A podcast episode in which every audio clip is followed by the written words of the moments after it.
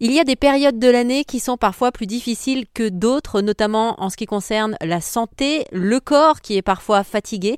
C'est l'occasion d'essayer de trouver des solutions pour le rebooster un petit peu. Aujourd'hui, on s'intéresse à un livre qui s'appelle Devenir sa propre médecine. Ce livre, c'est le docteur Guita qui l'a sorti aux éditions Erol. Le docteur Nathalie Guita, connue sur les réseaux sociaux comme Doc la Luna. Dans son livre, elle nous raconte l'art de prendre soin de nous, des autres, mais aussi de la planète.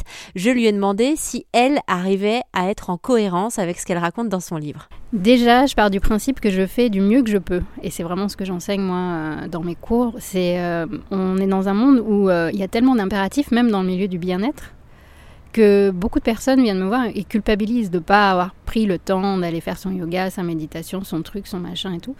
Et se dire, on fait comme on peut. Et déjà, de se poser le matin, quelques instants, quelques minutes, euh, connecter à sa respiration et euh, prendre le temps de, savourer, en fait, de nourrir ses cinq sens, pour moi, c'est déjà essentiel.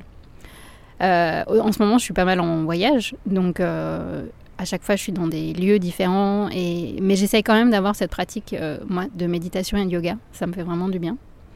Ça peut durer cinq minutes, comme ça peut durer une heure, ça dépend des, jours. Après, je petit déjeune pas, je prends un thé. c'est le jeûne intermittent. Moi, ça me fait vraiment du bien, mais c'est parce que mon corps euh, me dit que ça me fait du bien, je le ressens. Alors on fait juste un tout petit point sur le jeûne intermittent. C'est quoi exactement? Par exemple, on se rend compte que on se nourrit trop aujourd'hui. Les trois repas par jour, euh, c'est pas forcément la norme pour tout le monde. Oh là, j'ai une pensée pour la tartiflette que j'ai mangée hier soir. Pardon, Nathalie. Oui, mais est-ce que vous vous êtes fait plaisir? Ah C'est le plus important. Euh, le jeûne intermittent, c'est une proposition de après le dîner du soir jusqu'au lendemain midi de pas manger à part hydrater. Donc moi c'est le thé, la tisane. Et euh, moi j'ai expérimenté, ça me fait vraiment du bien. Mais parce que j'ai un petit estomac, que moi je prends du temps pour digérer. Et, et, du coup le repas du midi il est bon, il est bien. Et le repas du soir c'est en fonction de si j'ai faim ou pas. Donc votre alimentation aussi, est-ce qu'elle a changé entre le moment euh, où vous étiez euh, bah, avant vos études de médecine occidentale et puis celle que vous êtes en train de devenir ou de redevenir? Enfin, je ne sais pas comment placer ça. Tout à fait, oui. Et en plus, euh, moi j'ai eu de la chance. à l'époque, je ne croyais pas que c'était de la chance, mais j'avais des problèmes de brûlure d'estomac. Comme beaucoup d'étudiants en médecine d'ailleurs, et beaucoup de gens de toute manière, euh, c'est un, symptôme, euh, les reflux gastro-œsophagiens très très fréquents.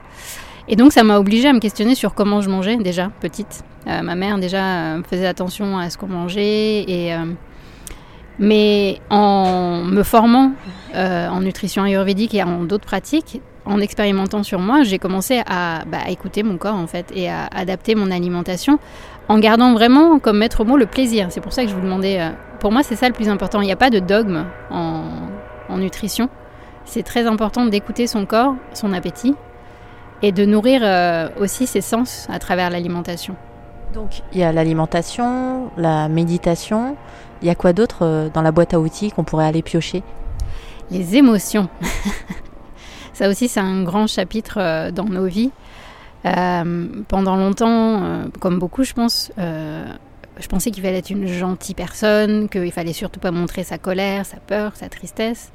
Alors qu'en fait, nos émotions, ce sont nos énergies, ce sont des, des moteurs toutes les émotions, même celles qui sont désagréables. D'ailleurs, c'est pour ça que je ne parle pas d'émotions positives ou négatives, mais plutôt des émotions agréables et désagréables. Et pour moi, les émotions désagréables, c'est important d'apprendre à les connaître, à les ressentir, à voir comment elles se manifestent dans le corps physique et à comprendre quels besoins qu'on ne nourrit pas, elles sont venues euh, nous, nous informer. Merci au docteur Nathalie Guita qui a sorti un livre qui s'appelle Devenir sa propre médecine aux éditions Erol.